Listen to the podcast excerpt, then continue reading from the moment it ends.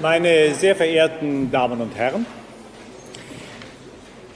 ein großes Individuum muss das, worüber er spricht, nicht aus eigener Anschauung kennen. Für Friedrich Nietzsche war der Darwinismus eine selbstverständliche Denkvoraussetzung.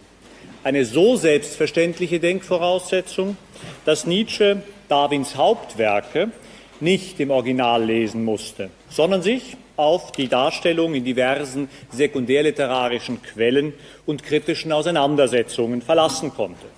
Aus ihnen schöpfte Nietzsche seine teilweise sehr präzisen Kenntnisse. Darwinismus galt Nietzsche als Epochenphänomen, als herrschende Schule. Er zeigte kein Interesse an dem, was der Meister selbst gesagt hatte und verspürte kein Bedürfnis, Darwin gegen seine Anhänger und Popularisierer in Schutz zu nehmen. Das Epochenphänomen Darwinismus erwies sich für Nietzsche als ideale Projektionsfläche, um sich selbst, sein eigenes Denken zu konturieren, beispielsweise mit eigenen Entwürfen, was denn die Natur oder was der alles Lebendige bestimmende Kampf sei. Am Beispiel des Darwinismus lässt sich Nietzsches intellektuelle Adaptionsbereitschaft ad oculos demonstrieren. Zugleich lässt sich Nietzsches eigene Theorieselektion in den griffigen Begriffen des Darwinismus beschreiben. Welche Konzepte erweisen sich als die angemessensten, die fittesten für die Beschreibung der Wirklichkeit und für die Bestimmung unseres Handelns. Dies alles, meine Damen und Herren, sind Gründe, weswegen sich die Nietzsche-Forschung bereits eingehend mit Nietzsches Darwinismus-Rezeption beschäftigt und an der Frage abgearbeitet hat, ob Nietzsche denn ein Darwinist oder vielmehr ein Antidarwinist gewesen sei. Allerdings zeigt sich, dass Nietzsche am Darwinismus nur situativ interessiert war, insofern er sich dagegen profilieren konnte. Der Darwinismus dient ihm nicht als Gesamterklärung der Welt, sondern als Reibungsfläche. Er muss dazu in kein Bekenntnisverhältnis treten. Er muss weder dafür noch dagegen sein. Bei der einschlägigen Forschung fällt auf, dass nicht selten eine Teleologie in Nietzsches langjährigen Umgang mit darwinschen Überlegungen hineingelesen wird. Dies erweckt den Eindruck, Nietzsche habe sich zu immer klareren Positionsbezügen im darwinschen und antidarwinschen Kraftfeld emporgearbeitet.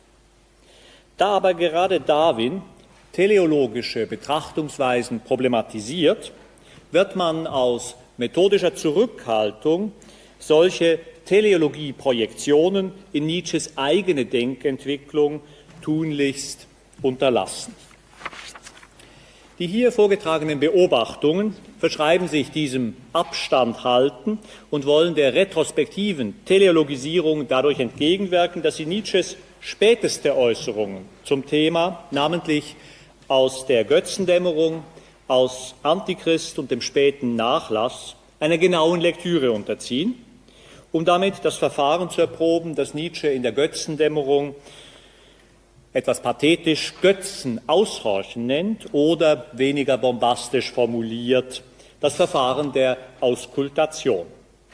Ich will Ihnen, meine Damen und Herren, damit einen Einblick in die Werkstatt des Kommentators geben. Wie Sie wissen, ist hier an der Universität Freiburg die Forschungsstelle Nietzsche-Kommentar der Heidelberger Akademie der Wissenschaften angesiedelt, an der intensiv Nietzsches Werke in ihren zeitgeschichtlichen Bezügen erforscht werden. Einen kleinen Ausschnitt aus der Fülle unserer Kontextualisierungsbemühungen will ich Ihnen anhand des Darwin-Nietzsche-Komplexes vorführen. Rekapituliert man, Nietzsches Äußerungen zu Darwin und Darwinismus, zu Selektion und Evolution in allen Werken, Aufzeichnungen und Briefen, so ergibt sich von Nietzsches Jugend- und Studententagen an ein buntes Panorama.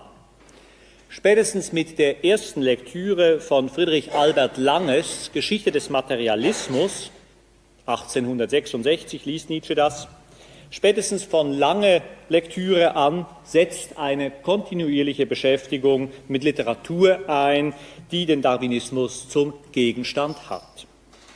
Insbesondere die mittlere Werkphase ab Menschliches allzu Menschliches 1879 wird wohl auch unter dem Eindruck des darwinistischen Freundes Paul Reh von einem positiven Darwin-Bild bestimmt.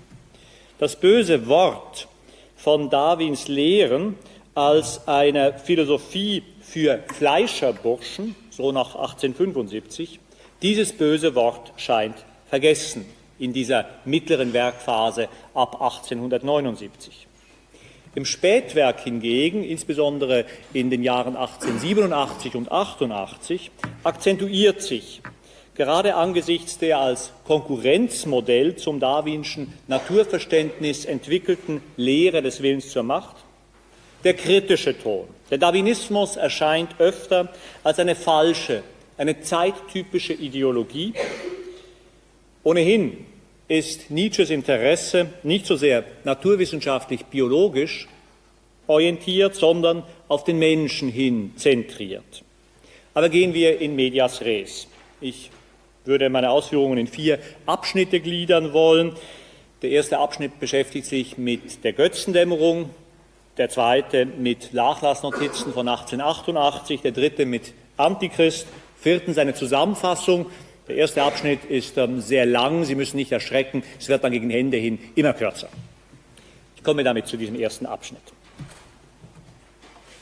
Ich hoffe, dass Sie einigermaßen lesen können. Naja. Also ich schiebe das dann nachher hoch, leider kriegt man es irgendwie nicht gesamthaft scharf hin. Geht es einigermaßen, auch in den hinteren Rängen?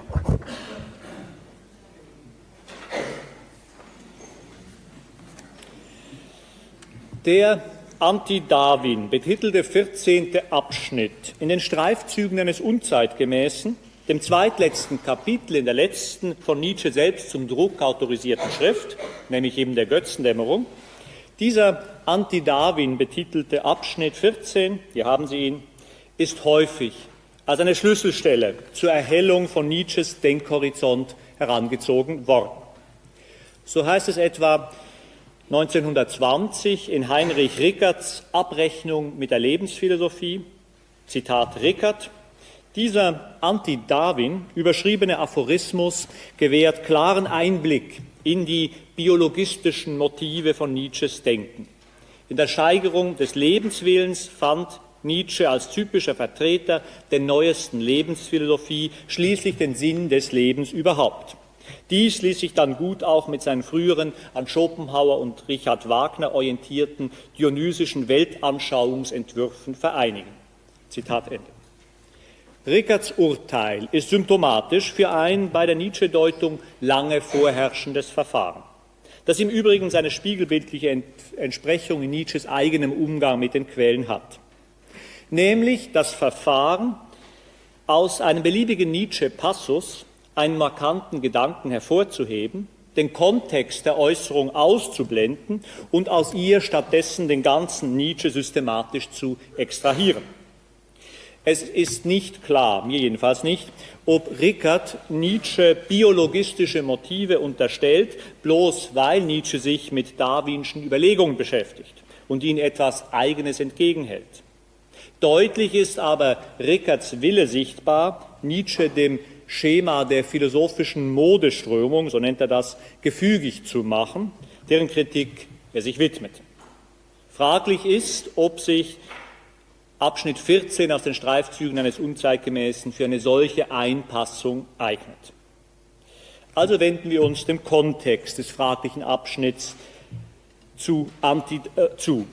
Anti-Darwin ist innerhalb der Streifzüge eines Unzeitgemäßen nur eine von zahlreichen Abgrenzungsversuchen Nietzsches gegen diverse prägende Figuren des zeitgenössischen intellektuellen Lebens. Ernest Renan, Charles-Augustin Sainte-Beuve, George Eliot, Thomas Carlyle und andere mehr. Der Abschnitt gegen Darwin schließt eine ganze Reihe solcher scheinbar ganz und gar personenbezogener Artikel ab und erhält als Abschluss eine herausgehobene Stellung. So unterschiedlich die Personen und ihre Werke sind, gegen die Nietzsche hier anschreibt, so deutlich ist doch, dass er überall Verwechslungsgefahr wittert. Renan könnte ihm in der Deutung Jesu und des frühen Christentums bedenklich nahe kommen. Saint-Beuve mit seinem psychologischen Blick, George Eliot mit ihrer Christentumsferne. In Ecce, Homo, warum ich so gute Bücher schreibe, heißt es über die Rezeption des Gedankens vom Übermenschen, ich zitiere, anderes gelehrtes Hornvieh hat mich seinethalben, also des Übermenschen wegen, des Darwinismus verdächtigt. Selbst der von mir so boshaft abgelehnte Heroenkult jenes großen Falschmünzers Widerwillen, Carlyles, ist hier wiedererkannt worden. Zitat Ende. Im Falle von Carlyle und Darwin ist die Möglichkeit der Verwechslung also offenbar nicht bloß latent, sondern wurde von Nietzsche bereits als eine Tatsache wahrgenommen. Entsprechend skandiert er sein eigenes Programm, wiederum Zitat, Ecce Homo, hört mich, denn ich bin der und der, verwechselt mich vor allem nicht. Zitat Ende. Die Angst vor dem Verwechseltwerden ist ein Leitmotiv in Nietzsches späten Schriften. Daraus erklärt sich die Notwendigkeit, in den Streifzügen die direkte Konfrontation mit den unter sich sehr unterschiedlichen intellektuellen Leitfiguren der Zeit zu suchen. Freilich ist der Abschnitt 14 der einzige, in dem dem Gegner ein Anti vorangestellt wird. Das griechische Präfix Anti ist für sich genommen amphibolisch. Es bedeutet nicht nur gegen, sondern auch anstelle von.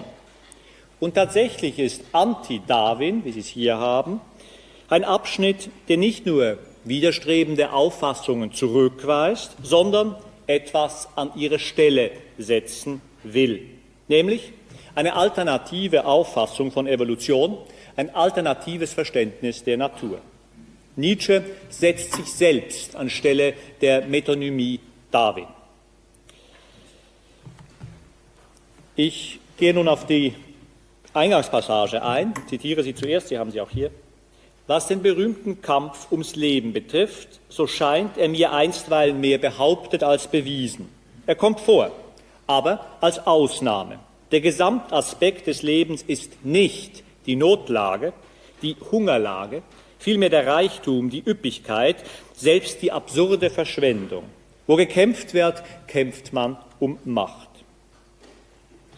Ausgangspunkt, Sie sehen es, ist die darwinistische, im Übrigen nicht darwinische Formel des Struggle for Life, deren Bekanntschaft Nietzsche bei seinen Lesern ebenso selbstverständlich voraussetzt wie die in Darwins The Origin of Species explizierte Bedeutung einer Konkurrenz um knappe Nahrungsmittelressourcen, aus der die an ihre Umgebung am besten angepassten Individuen siegreich, das heißt überlebend hervorgehen. Das also wird schon vorausgesetzt.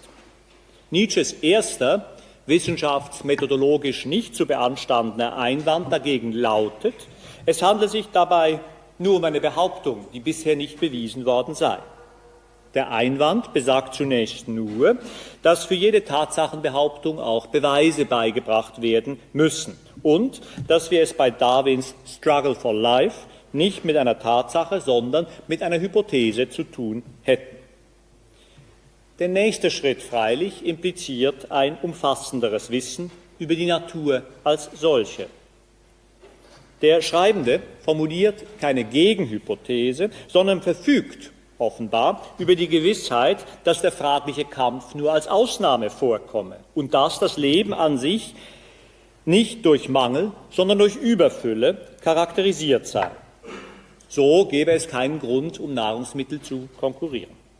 Vielmehr kämpfe man um Macht, womit Nietzsche eine zentrale Kategorie, die er seinem eigenen Wirklichkeitsverständnis zugrunde legt, in die Diskussion bringt für dieses Wirklichkeitsverständnis und dafür, wie die Natur an sich ist, bedarf es anscheinend keiner Belege, geschweige denn der Beweise.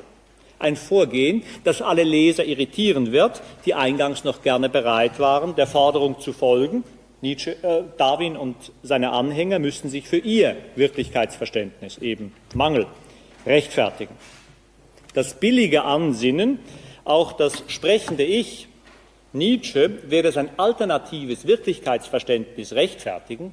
Dieses billige Anliegen, das Sie als Leserin, als Leser haben werden, wird hier stillschweigend übergangen. Freilich ist es keineswegs so, dass Nietzsche hier seine Kritik ganz einfach auf eine divinatorische Privateinsicht in das Wesen der Natur gründet. Vielmehr verlässt er sich, ohne das explizit zu machen, auf die naturwissenschaftlich abgesicherten Einwände, die William Henry Rolfe in seinen von Nietzsche intensiv durchgearbeiteten biologischen Problemen, das ist ein Buchtitel, gegen Darwin vorgebracht hat. Bei Darwin hatte sich Nietzsche etwa die folgende Stelle markiert.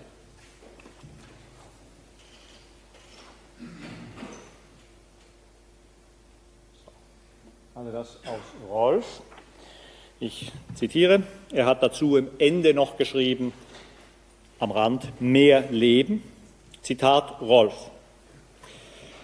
Dann aber spielt sich freilich der Daseinskampf nicht mehr ums Dasein ab. Er ist kein Kampf um Selbsterhaltung, kein Kampf um die Erwerbung der unentbehrlichsten Lebensbedürfnisse, der Streichung Nietzsche, sondern ein Kampf um mehr Erwerb, Erwerb durchgestrichen von Nietzsche dann ist er auch nicht bedingt durch die Existenz von Umständen, die das Leben des Geschöpfes beeinträchtigen, sondern er ist konstant, er ist ewig, er kann nie erlöschen. Denn eine Anpassung an die Unersättlichkeit gibt es nicht, selbst nicht bei äußerster Abundanz. Dann ist ferner der Daseinskampf kein Verteidigungskampf, wiederum Unterstreichung von Nietzsche, sondern ein Angriffskrieg der nur unter gewissen Umständen zu einem Verteidigungskampf umgewandelt werden kann. Wachstum aber und Vermehrung und Vervollkommnung sind die Folgen, wieder Unterstreichung Nietzsches, jenes erfolgreichen Angriffskrieges, in keiner Weise aber der Zweck desselben oder gar keiner in der Natur liegenden Tendenz. Während es also für den Darwinisten überall da keinen Daseinskampf gibt, wo die Existenz der Geschöpfe nicht bedroht ist, ist für mich, Rolf spricht hier, der Lebenskampf ein allgegenwärtiger. Er ist eben primär ein Lebenskampf, ein Kampf um Lebensmehrung, Verstreichung Nietzsche, aber kein Kampf ums Leben.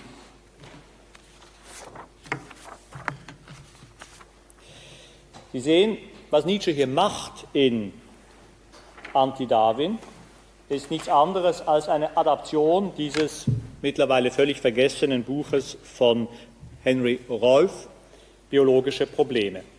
Nietzsche adaptiert Rolfs Vorlage, indem er zu seinem eigenen Begriff von Macht, zum einen seinen eigenen Begriff von Macht und Machtsteigerung in ihn einträgt. Sie haben gesehen, bei Rolf geht es um Lebensmehrung. Macht ist da kein zentraler Begriff.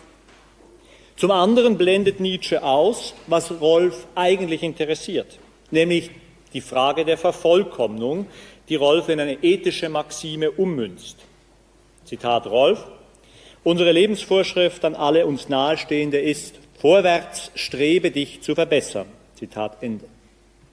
Gerade die Vervollkommnung der Gattung als nicht intendiertes Produkt der Entwicklung weist Nietzsche im Folgenden ab, indem er ausführt, dass in den Fällen, wo der Kampf ums Leben stattfinde, keineswegs die vollkommeneren, stärkeren Individuen, sondern vielmehr die schwächeren obsiegen würden.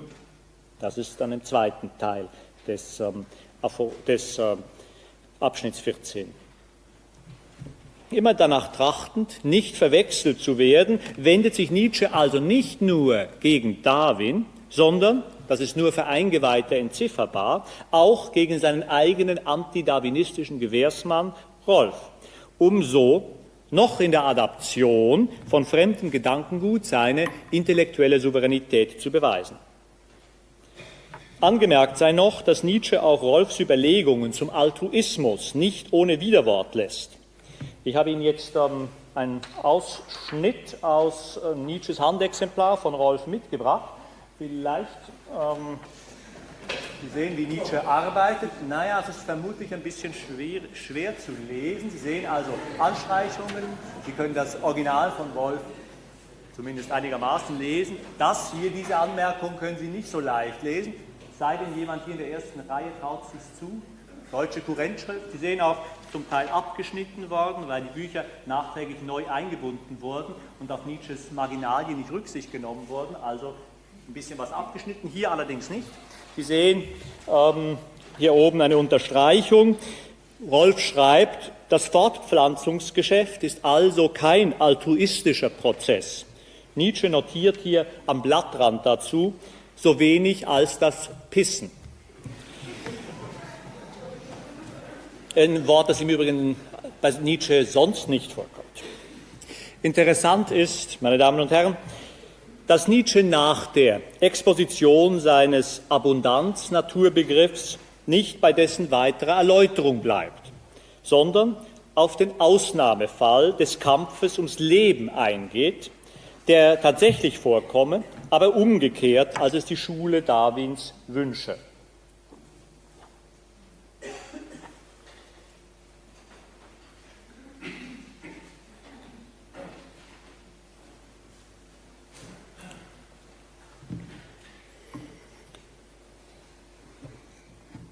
Die Starken, die Bevorrechtigten, die glücklichen Ausnahmen seien nicht etwa die Nutznießer, sondern die Leidtragenden dieses Kampfes ums Leben. Und dann wird, wie erwähnt, implizit gegen Rolf behauptet, die Gattungen wüchsen nicht in der Vollkommenheit, weil eben die Schwachen stets über die Starken Herr würden. Dafür nennt Nietzsche zwei Gründe, nämlich deren große Zahl und deren größere Klugheit. Halten wir kurz inne, bevor wir uns im zweiten Teil des Abschnitts mit seinen Erörterungen des Geistbegriffs widmen.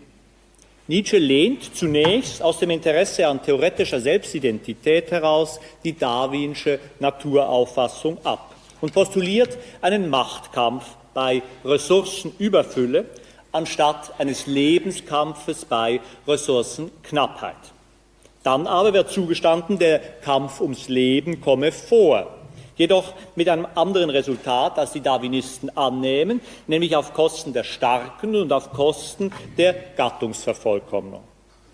Dazu ist zunächst zu sagen, dass in der darwinschen Konzeption auch nie behauptet wurde, dass die Stärkeren überlebten, sondern mit dem Begriff von Herbert Spencer, den Darwin in die fünfte Auflage von The Origin of Species übernimmt, 1869, den Survival of the Fittest das Überleben der am besten angepassten.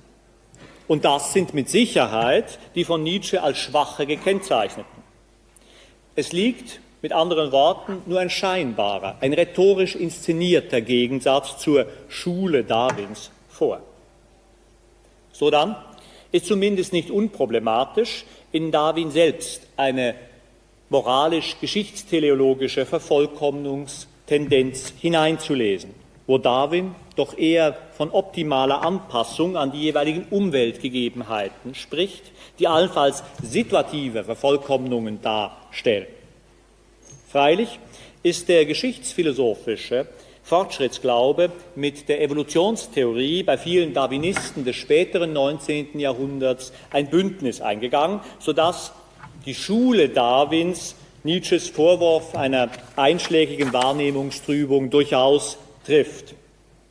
Interessant ist freilich, dass Nietzsche im fraglichen Abschnitt zwar keine Gegenthese zur Nichtvervollkommnung formuliert, aber doch nahelegt, man habe die Evolution als eine Verfallsgeschichte zu verstehen, weil sich am Ende eben die Schwachen durchsetzen.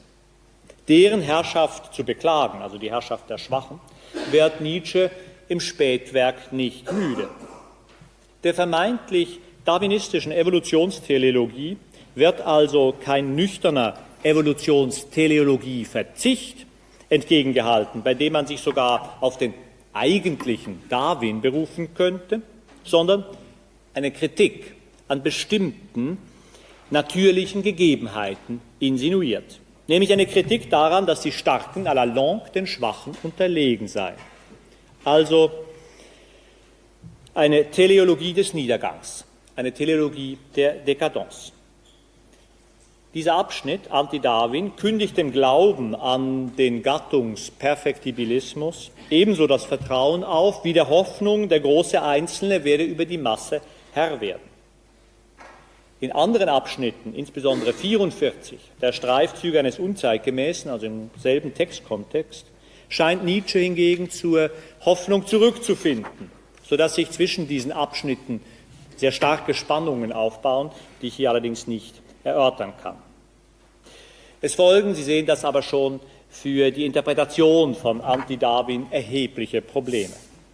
Falls es sich beim Kampf ums Leben tatsächlich um eine biologische Gegebenheit handeln sollte, wenn auch nur um eine Ausnahme, dann wird hier implizit ein moralisierender Vorbehalt gegen das Funktionieren der Natur selbst geltend gemacht.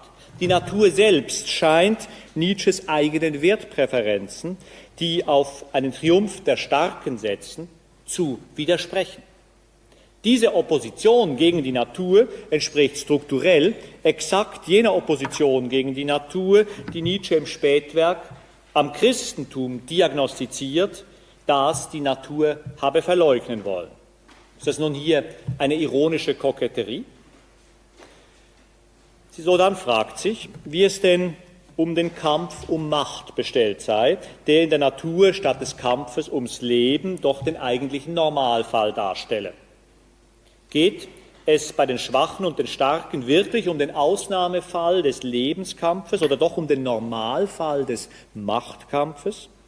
Der Bezug bei der Wendung, gesetzt aber es gibt diesen Kampf und in der Tat, der kommt vor, wird offenbar absichtlich verunklart, sodass manche Interpreten die beiden Kampfformen beim späten Nietzsche schlicht identifiziert haben, also Kampf ums Leben und Kampf um Macht. Bei genauerem Hinsehen lebt der Abschnitt Anti-Darwin gerade von solchen systematischen Verunklarungen, die den Autor trotz seines Willens, nicht verwechselt zu werden, nicht auf eine ganz klar bestimmte Position festzulegen erlauben. Es ist nicht klar, worum im zweiten Abschnitt gekämpft wird, ob um knappe Subsistenzressourcen oder um Macht. Verkompliziert wird die Angelegenheit schließlich noch durch die bewusste Aussparung aller Hinweise, über welche Art von Lebewesen hier eigentlich gesprochen wird. Sind hier nur Hominiden gemeint redet Nietzsche also über eine menschheitsgeschichtliche Entwicklung in der Terminologie der biologischen Evolution, um sich in die zeitgenössische sozialdarwinistische Debatte einzuschreiben, nicht ohne sie zu modifizieren? Oder kommt diese Form des Kampfes zwischen den Starken und den Schwachen, einschließlich Triumph der Schwachen, auch bei beliebigen anderen Lebewesen, bei Tannenbäumen, Einzellern, Schabrackentapiren und Papageien vor? Die Pointe des Abschnittes ist nun, dass Nietzsche Geist gar nicht den Starken zuordnet, die von einer tumben Masse majorisiert werden, sondern Klugheit, Geist explizit den Schwachen vorbehält. Darin folgte er seinen Überlegungen im ersten Abschnitt der Genealogie der Moral, wo es heißt, Zitat aus der Genealogie, die menschliche Geschichte wäre eine gar zu dumme Sache, ohne den Geist, der von den Ohnmächtigen her in sie gekommen ist. Zitat Ende. Im Götzendämmerungsabschnitt Anti-Darwin gilt der Geist als ein Mittel, mit dem sich die Schwachen gegen die Starken durchsetzen. Man muss Geist nötig haben, um Geist zu bekommen. Geist wird, obwohl Darwin vorgeworfen wird, er habe ihn vergessen, ganz im Schema der Evolutionstheorie erklärt, nämlich als dasjenige, wodurch die physisch Unterlegenen sich an ihre zunächst von den physisch Überlegenen den starken bestimmten Umweltbedingungen optimal anpassen und schließlich damit obsiegen. Auch hier unterlässt Nietzsche es nicht, das Ganze in eine naturwissenschaftliche Terminologie zu kleiden. Ich verstehe unter Geist, wie man sieht, die Vorsicht, die Geduld, die List, die Verstellung, die große Selbstbeherrschung und alles, was Mimikry ist. Zu letzterem gehört ein großer Teil der sogenannten Tugend. Geist als Kampfmittel der Schwachen ist evolutionär offenbar hochgradig erfolgreich und gerade mit dem Begriff der großen Selbstbeherrschung nicht, wie vielleicht zu erwarten wäre, durchweg negativ besetzt. Die Überlegung zur evolutionären Unerlässlichkeit des Geistes akzeptiert für die humane Entwicklung, um die es hier offensichtlich doch geht, ohne dass es ausdrücklich gesagt würde, die als allgemeine naturphilosophische These verworfene malthusianische Grundvoraussetzung der darwinschen Evolutionstheorie. Die Voraussetzung für die Entwicklung des Geistes als Mittel der Selbstermächtigung der Schwachen ist gerade der Mangel. Der Mangel an Macht zwar diesmal, aber was bedeutet der Mangel an Macht anderes als Mangel an Ressourcenkontrolle? Die innere Spannung in Abschnitt 14 der Streifzüge eines Unzeitgemäßen zeigt, wie stark experimentell und begrifflich wenig sedimentiert Nietzsches Überlegungen zu Evolution und Geist sind. Seine Explikation von Geist ist wohl, allem, ist wohl vor allem als eine Provokation des idealistischen Geistbegriffes gedacht und entsprechend soll eine physiologisch-evolutionäre Erdung des Geistbegriffes hier stattfinden. Betrachtet man diesen Abschnitt 14 der Streifzüge isoliert, so ist die Stärke der Starken rein physisch. Nietzsches wiederholte Versuche in den Schriften der 80er Jahre, den Starken wieder zu ihrem Recht zu verhelfen, ließe sich dann als ein geistfeindliches Plädoyer für die Reinstallation der Herrschaft der Tumbentoren, der Tumbenkraftprotze lesen. Das große Individuum, von dem Nietzsche zu schwärmen pflegt, wäre dann also der hünenhafte, geistig minder bemittelte Barbar, der seine Konflikte mit Faust und Keule auszutragen gewohnt ist. Aber das, meine Damen und Herren, ist nicht das Ende des Liedes. Schon Schreifzüge 14 enthält einen bislang ausgesparten Passus, der eine solche Einengung verbietet. Zitat, Sie haben es auch hier. Wer die Stärke hat, entschlägt sich des Geistes. Lass fahren dahin, denkt man heute in Deutschland. Das Reich muss uns doch bleiben. Zitat Ende.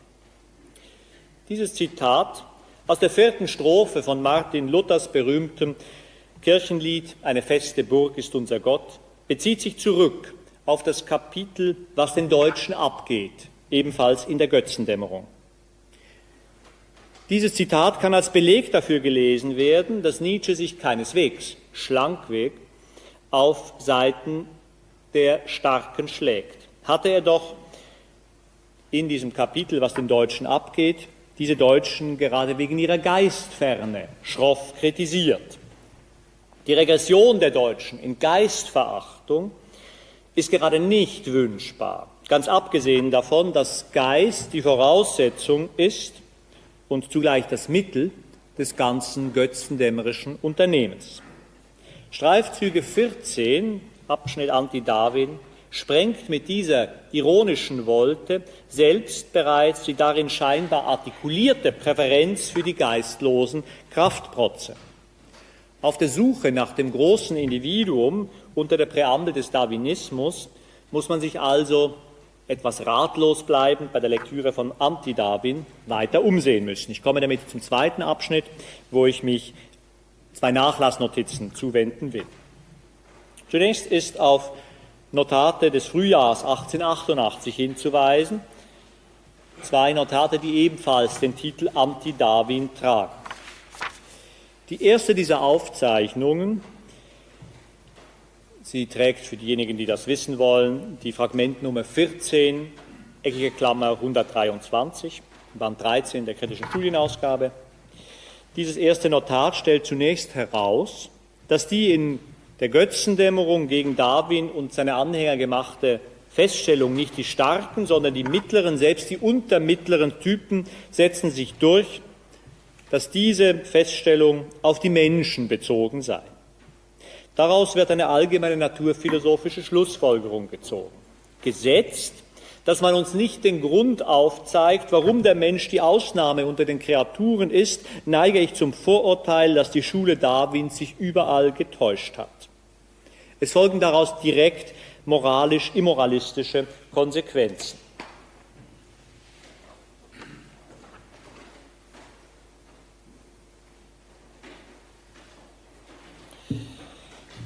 Mein Gesamtaspekt der Welt der Werte zeigt, dass in den obersten Werten, die über der Menschheit heute aufgehängt sind, nicht die Glücksfälle, die Selektionstypen die Oberhand haben, vielmehr die Typen der Dekadenz. Vielleicht gibt es nichts Interessanteres in der Welt als dies unerwünschte Schauspiel. So seltsam es klingt, man hat die Starken immer zu bewaffnen gegen die Schwachen, die Glücklichen gegen die Missglückten, die Gesunden gegen die Verkommenden und erblich Belasteten. Will man die Realität zur Moral formulieren, so lautet diese Moral, die Mittleren sind mehr wert als die Ausnahmen, die Dekadenzgebilde mehr als die Mittleren. Der Wille zum Nichts hat die Oberhand über den Willen zum Leben. Und das Gesamtziel ist nun christlich-buddhistisch, schopenhauerisch ausgedrückt, besser nicht sein als sein. Gegen die Formulierung der Realität zur Moral empöre ich mich. Deshalb peresziere ich das Christentum mit einem tödlichen Hass, weil es die sublimen Worte und Gebärden schuf, um einer schauderhaften Wirklichkeit den Mantel des Rechts, der Tugend, der Göttlichkeit zu geben. Zitat Ende.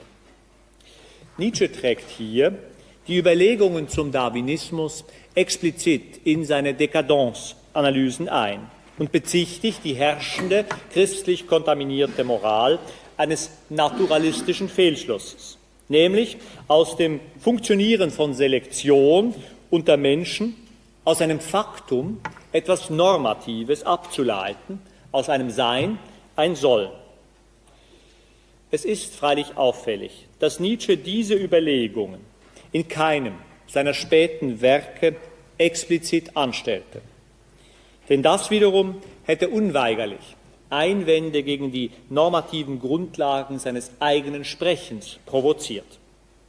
Aus der Opposition gegen die Natur eine normative Grundlage abzuleiten, hätte ihn selbst in den Geruch idealistischer Metaphysik gebracht, die abzulehnen er nicht müde wird. Die Kontamination von Dekadenzanalyse und Darwinismuskritik bleibt so in den Streifzügen eines Unzeitgemäßen etwa subkutan.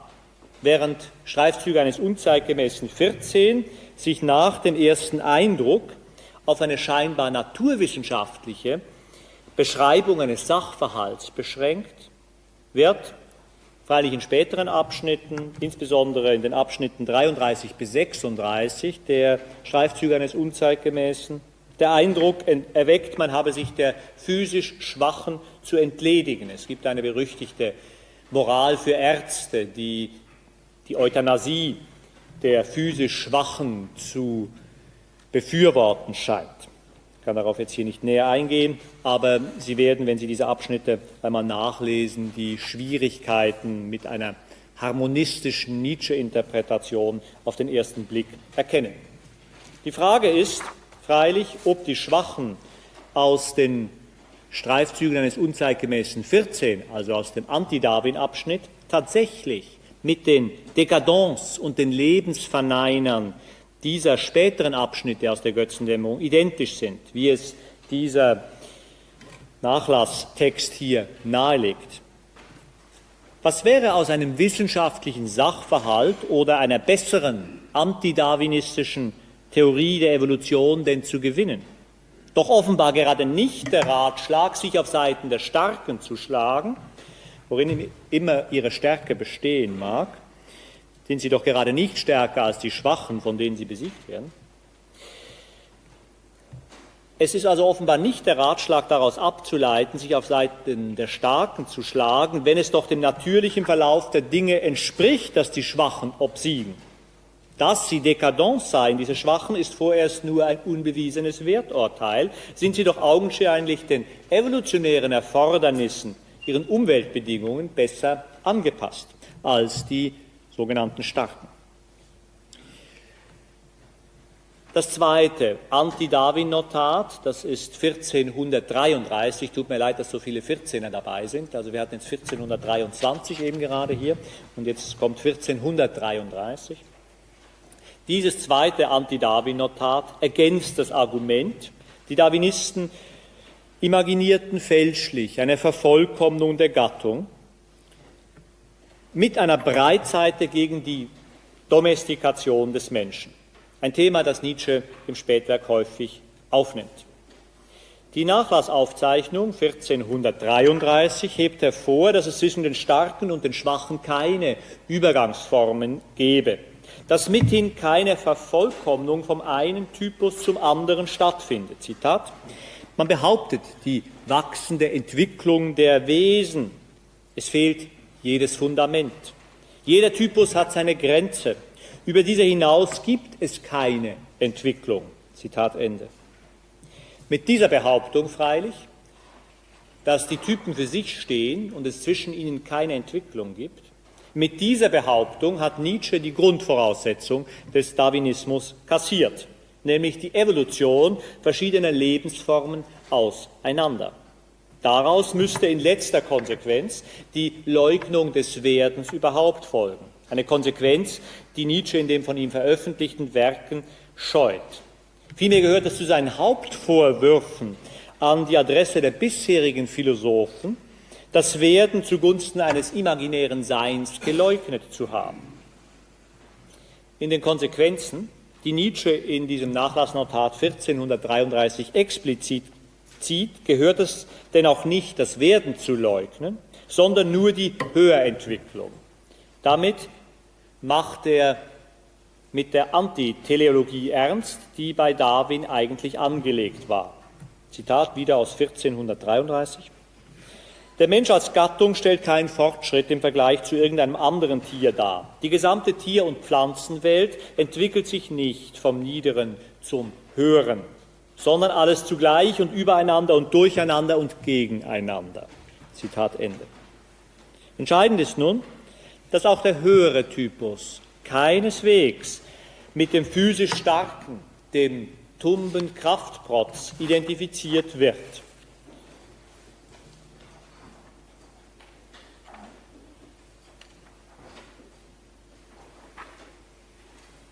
Zitat, hier.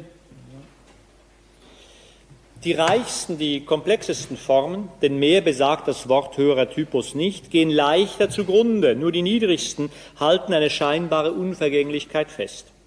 Erstere werden selten erreicht und halten sich mit Not oben, letztere haben eine kompromittierende Fruchtbarkeit für sich. Auch in der Menschheit gehen unter wechselnder, Gunst und Ungunst der, die höheren Typen, die Glücksfälle der Entwicklung am leichtesten zugrunde. Sie sind jeder Art von Dekadence ausgesetzt. Sie sind extrem und damit beinahe schon Dekadence.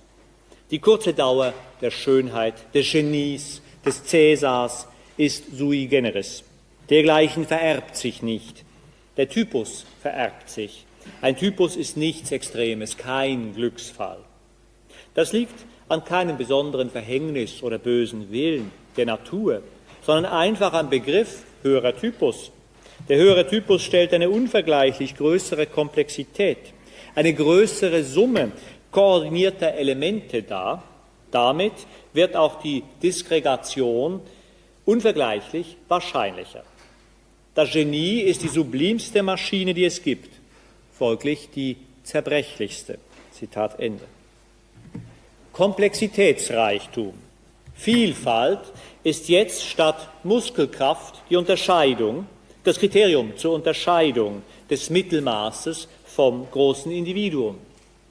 Nicht länger die Schwachen gelten als Dekadenz bedroht, vielmehr die großen Individuen selbst. Sie, diese großen Individuen, hören auf den altbackenen Namen des Genies und haben offensichtlich von Seiten der Mittelmäßigen nur mehr wenig zu befürchten.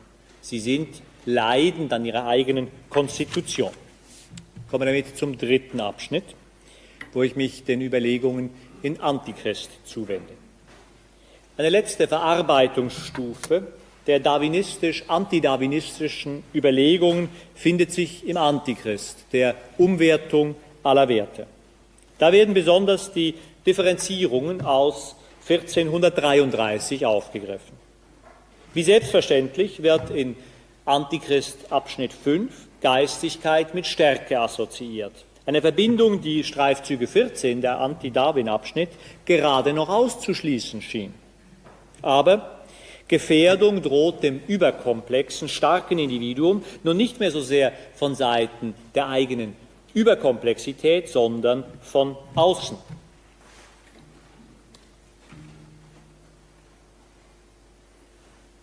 Das Christentum die, hat die Partei aller Schwachen, Niedrigen, Missratenen genommen. Es hat ein Ideal aus dem Widerspruch gegen die Erhaltungsinstinkte des starken Lebens gemacht.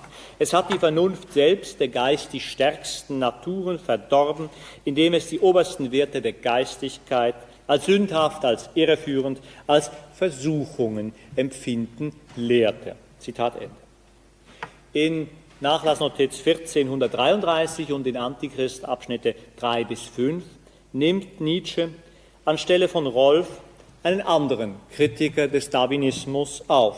Natürlich wieder ohne ihn zu nennen, nämlich den Botaniker Karl von Nägeli mit seiner mechanisch-physiologischen Theorie der Abstammungslehre von 1884. Dort markiert sich Nietzsche etwa den folgenden Passus, Sie haben es auch hier, nach Darwin ist die Veränderung das treibende Moment, die Selektion das Richtende und Ordnende. Nach meiner, also Nägelis Ansicht, ist die Veränderung zugleich das treibende und das richtende Moment. Nach Darwin ist die Selektion notwendig, ohne sie könnte eine Vervollkommnung nicht stattfinden und würden die Sippen in dem nämlichen Zustande beharren, in welchem sie sich nun einmal befinden. Nach meiner Ansicht beseitigt die Konkurrenz bloß das weniger Existenzfähige. Aber, das ist von Nietzsche unterstrichen, sie ist gänzlich ohne Einfluss auf das Zustandekommen alles Vollkommeneren und besser angepassten. Zitat Ende. In, es tut mir leid, nun auch wiederum 14, in Abschnitt 14 des Antichrist wird dem Menschen das Privileg aberkannt, Krone der Schöpfung zu sein. Jedes Wesen ist neben ihm, neben dem Menschen, auf einer gleichen Stufe der Vollkommenheit. Auch das erinnert stark an Nägeli. Der schreibt, es entspricht der Grad der Vollkommenheit, zu dem sich jedes Sinneswerkzeug, jeder Mensch ausgebildet hat, genau dem Bedürfnis, und es gibt keines, in welchem der menschliche Organismus nicht irgend, von irgendeiner Tierspezies sich weit übertroffen sähe. Zitat Ende. Im Antichrist schreibt Nietzsche, nicht, was die Menschheit ablösen soll, in der Reihenfolge der Wesen ist das Problem. Um etwaigen Missverständnissen vorzubeugen, zu denen namentlich der Übermensch in Also sprach Zarathustra Anlass gegeben hatte, wird klargestellt, die Evolution des Menschen zu einer neuen Gattung sei nicht intendiert. Eine Vorarbeit zu Abschnitt 3 des Antichrist ist noch expliziter. Zitat, was für ein Typus die Menschheit einmal ablösen wird. Aber das ist bloß Darwinistenideologie, als ob je eine Gattung abgelöst wurde. Was mich angeht, ist das Problem der Rangordnung innerhalb der Gattung Mensch. Zitat Ende. Obwohl der Geist durchaus präsent bleibt, leitet, den, leitet Nietzsche den Menschen nicht mehr vom Geist, von der Gottheit ab. Er schreibt, wir haben ihn unter die Tiere zurückgestellt. Er gilt uns als das stärkste Tier, weil es das listigste ist. Eine Folge davon ist seine Geistigkeit. Wir wehren uns andererseits gegen eine Eitelkeit, die auch hier wieder laut werden möchte. Wie als ob der Mensch die große Hinterabsicht der tierischen Entwicklung gewesen sei. Zitat Ende. Also Sie sehen, plötzlich ist der Geist zum Attribut der Starken, des Stärksten geworden. Weit davon entfernt, die Schwachen als Mimikrie in ihrer Überwindungsanstrengung der Dominanz der, der Starken zu unterstützen. Ich komme zum vierten abschließenden Abschnitt, der ist ganz kurz.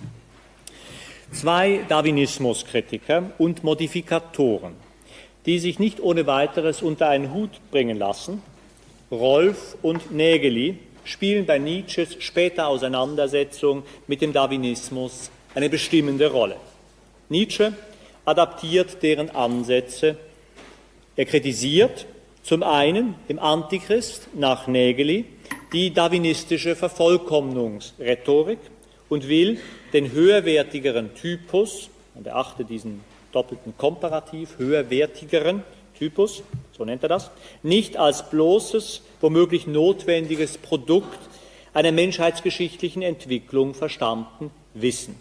Vielmehr postuliert Nietzsche jetzt, man müsse einen Typus züchten, wobei die Frage, wie eine solche Züchtung konkret beschaffen sein soll, völlig unterbelichtet bleibt. Bei diesem großen Individuum handelt es sich ersichtlich nicht mehr um den tumben Starken aus, Antichrist, aus ähm, Anti-Darwin, also Streifzüge 14 der Götzendämmerung sondern es handelt sich bei diesem Starken um eine überkomplexe Persönlichkeit, deren Größe gerade in der Fähigkeit besteht, Komplexität zu synthetisieren, zu einer nicht dekadenten Einheit zu bringen. Zum anderen gründet die Darwinismuskritik in der Götzendämmerung wesentlich auf Rolf und wendet sich dort gegen die Identifikation von Natur mit Mangel stattdessen sei Natur als Abundanz zu begreifen. Hier passt Nietzsche wiederum seine dominante Macht oder Wille zur Machtkonzeption dem vorgegebenen Schema an und betreibt zugleich eine starke Relativierung des philosophischerseits ja gewöhnlich so hoch gehängten Geistbegriffs. Diese Relativierung kehrt mit weiteren Spezifikationen im Abschnitt 14 des Antichrist wieder. Dennoch lässt sich Nietzsche nicht einfach auf einen dogmatischen Materialismus festlegen. Schon in Streifzüge 14 der Götzendämmerung beharrt er darauf, dass man den Geist in die Betrachtung dessen, was Evolution ausmacht, wesentlich mit einbeziehen müsse. Freilich handelt es sich um einen metaphysisch radikal ausgenüchterten Geist. Wesentlich zum Verständnis von Nietzsches Verfahren ist die Einsicht in seinen Gestus der Überbietung. Er nimmt nicht einfach Rolfs oder Nägelis Reflexionen auf, sondern reichert sie mit eigenen Überlegungen an, die mitunter in eine zu den Quellen ganz konträre Richtung laufen. Dabei bleiben interne Spannungen bestehen. So oszilliert Nietzsches Begriff des starken und des großen Individuums zwischen geistlosem Kraftprotz und überkomplexem Genie. Diese Spannungen abzubauen, zeigt Nietzsche wenig Interesse, obwohl das alles ja in derselben Werkphase geschieht. Wir haben hier nicht Texte vor uns, die unterschiedlichen Schaffensperioden Nietzsches angehört, sondern das geschieht sozusagen alles zeitgleich. Es ist nicht Nietzsches Intention gewesen, diese Spannungen abzubauen, und daher ist es wohl auch nicht die Aufgabe seiner Interpreten, sie nachträglich zu glätten. Nietzsches später Umgang mit dem Darwinismuskomplex ist ein Schulbeispiel für Nietzsches produktiven, oft räuberischen Umgang mit seinen Vorlagen. Immerhin ist festzuhalten, dass Darwin und der Darwinismus in seinen späteren rezeptionsgeschichtlichen Brechungen für Nietzsche eine anhaltende Inspirationsquelle darstellten. Dabei ist die Frage, ob Nietzsche nun als Darwinist oder als Anti-Darwinist gelten soll, letztlich irrelevant. Diese Frage und die Antwort darauf würden voraussetzen, einerseits, dass Nietzsche sich definitiv auf eine Position festgelegt hätte und andererseits, dass man eine genaue Definition davon hätte, welche Form von Entwicklungsdenken als darwinistisch gelten darf und welche nicht.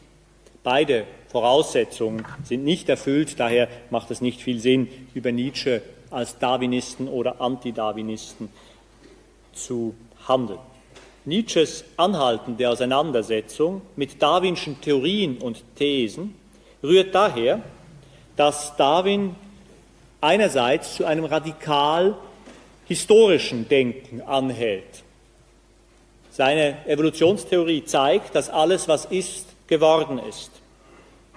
Andererseits hält Darwin auch zu einer radikalen Naturalisierung scheinbarer Übernatürlichkeiten an. Dies macht für Nietzsche, diese beiden Aspekte machen für Nietzsche zentrale Motive aus, weswegen er sich mit Darwin unentwegt beschäftigt oder zumindest mit dem, was er an darwinscher Theorie in der Literatur seiner Zeit findet. Der Geist, um noch einmal das Beispiel zu nehmen, ist, so viel Darwinismus herrscht auch bei Nietzsche, einerseits ein natürliches Phänomen, andererseits ein historisches Phänomen. Gleiches gilt für den Menschen, egal ob im Mittelmaß oder in einsamer Größe. Diese Größe wiederum will Nietzsche für sich selbst in Anspruch nehmen. Und zwar nicht, wie wir wissen, als geistloser Muskelprotz, sondern als überkomplexes, nicht auf einen Nenner reduzierbares Genie. Die Anerkennung seiner Größe will Nietzsche erreichen durch Unterscheidung, durch Nicht-Identifikation mit dem schon Gesagten und dem schon Gedachten. Der große Mensch ist groß, weil er anders ist als alle anderen, weil er nicht in der Gattung, weil er nicht im Einerlei aufgeht. In der Einebnung der individuellen Differenz, im Aufgehen des Individuums, im Gattungseinerlei besteht denn auch eine, wenn nicht die wesentliche Provokation des Darwinismus für Nietzsche. Nietzsche will vor allem nicht verwechselt werden und dafür sind ihm alle Mittel recht. Ich danke Ihnen sehr für Ihre Aufmerksamkeit.